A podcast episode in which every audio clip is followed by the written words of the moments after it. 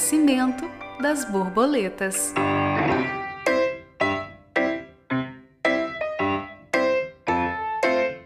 Quando chegou o senhor José, as lagartas estavam quase a começar o banquete com aquele delicioso manjar.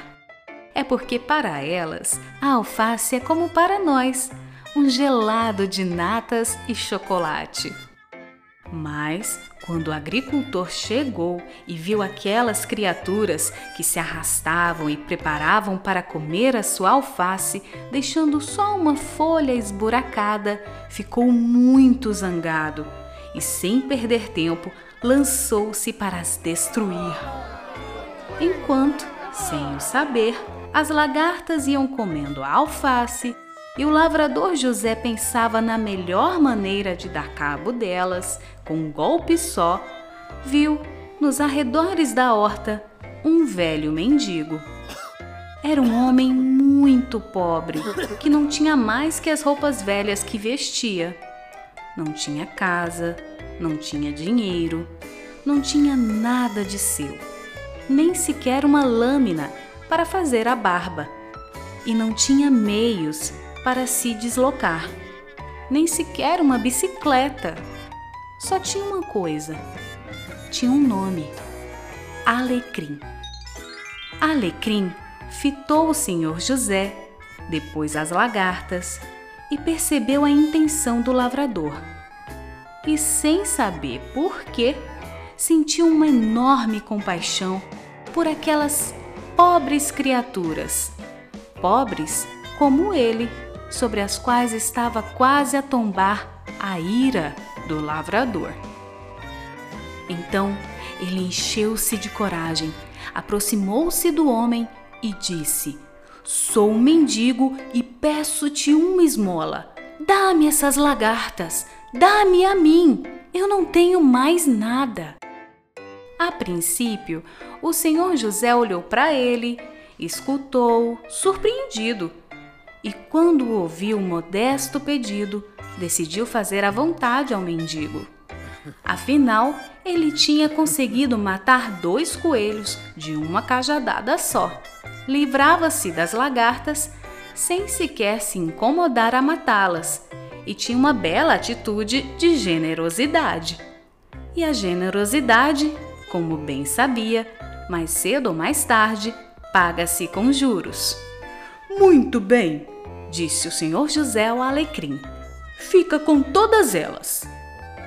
O alecrim, com toda a delicadeza, apanhou com seus dedos sujos a família de lagartinhas e afastou-se da horta, agradecendo ao lavrador. Tinha fome e a garganta seca, mas nem lhe tinha passado pela cabeça pedir algo para si.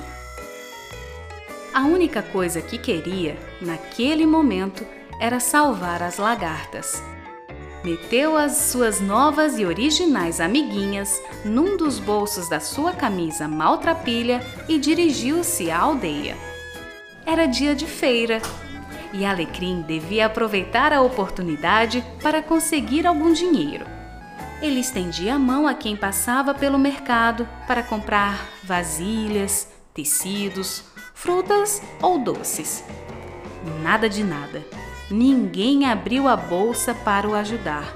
Então, desesperado, pensando que naquele dia não conseguiria matar a fome, ele decidiu fazer uma coisa muito feia: roubar uma peça de seda colorida de uma das tendas do mercado. E assim o fez.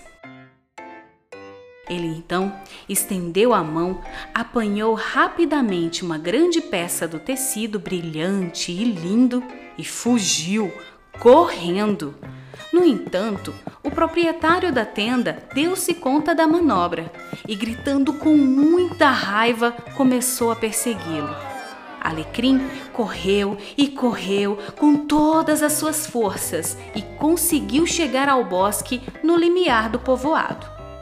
Ele foi entrando por entre as árvores, sentindo as pernas fraquejar devido ao esforço, Então ele se atirou para o chão, apertando entre os dedos o pedaço de seda em troca do qual esperava conseguir uma boa refeição.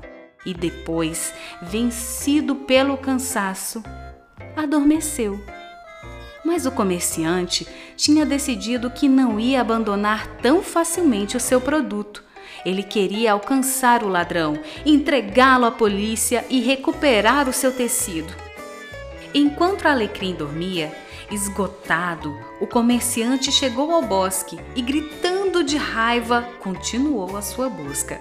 Foi então que as lagartas saíram do bolso do seu salvador. Ele tinha roubado, é certo, mas também lhes tinha salvo a vida e logo pensaram em pagar a sua dívida. Se pudessem esconder a seda, Alecrim estaria livre. O comerciante não encontraria o tecido e não poderiam acusar de nada. Mas como é que elas iam conseguir isso? A lagarta mais velha teve uma ideia que convenceu as restantes. Todas juntas, febrilmente, começaram a morder o tecido reduzindo-o a pedacinhos minúsculos de seda. Depois, cada uma delas pôs um par de pedaços às costas e foram escondê-los longe de Alecrim, num lugar onde nem ele nem o comerciante poderiam ver, nem relacionar com a peça de seda roubada. Começaram então a se arrastar, com a carga nas costas, mas rapidamente se deram conta de que não conseguiriam fazer um caminho tão longo. Elas eram muito pequenas e muito fracas, e a seda, ainda que leve, era demasiado pesada para as lagartinhas. Uma tristeza infinita invadiu seus coraçõezinhos. Não podiam saldar a sua dívida não conseguiam salvar o seu amigo. A lagarta mais velha, então, olhou para o céu e pediu: Vento, amável vento, ajuda-nos! O vento teve pena das lagartas generosas e cheias de boa vontade. Soprou então gentilmente, mas com força suficiente para as levantar do chão e empurrar para longe. Os corpos das lagartas moviam-se pelos ares e nas suas costas desfraldavam os pedacinhos de seda. Era um espetáculo maravilhoso. O vento entusiasmou-se com aquele delicioso bailado. Ele gostou tanto, mas tanto, que colou os pedaços de seda nas costas das lagartinhas. E assim nasceram as borboletas. Ah, e o alecrim ficou a salvo.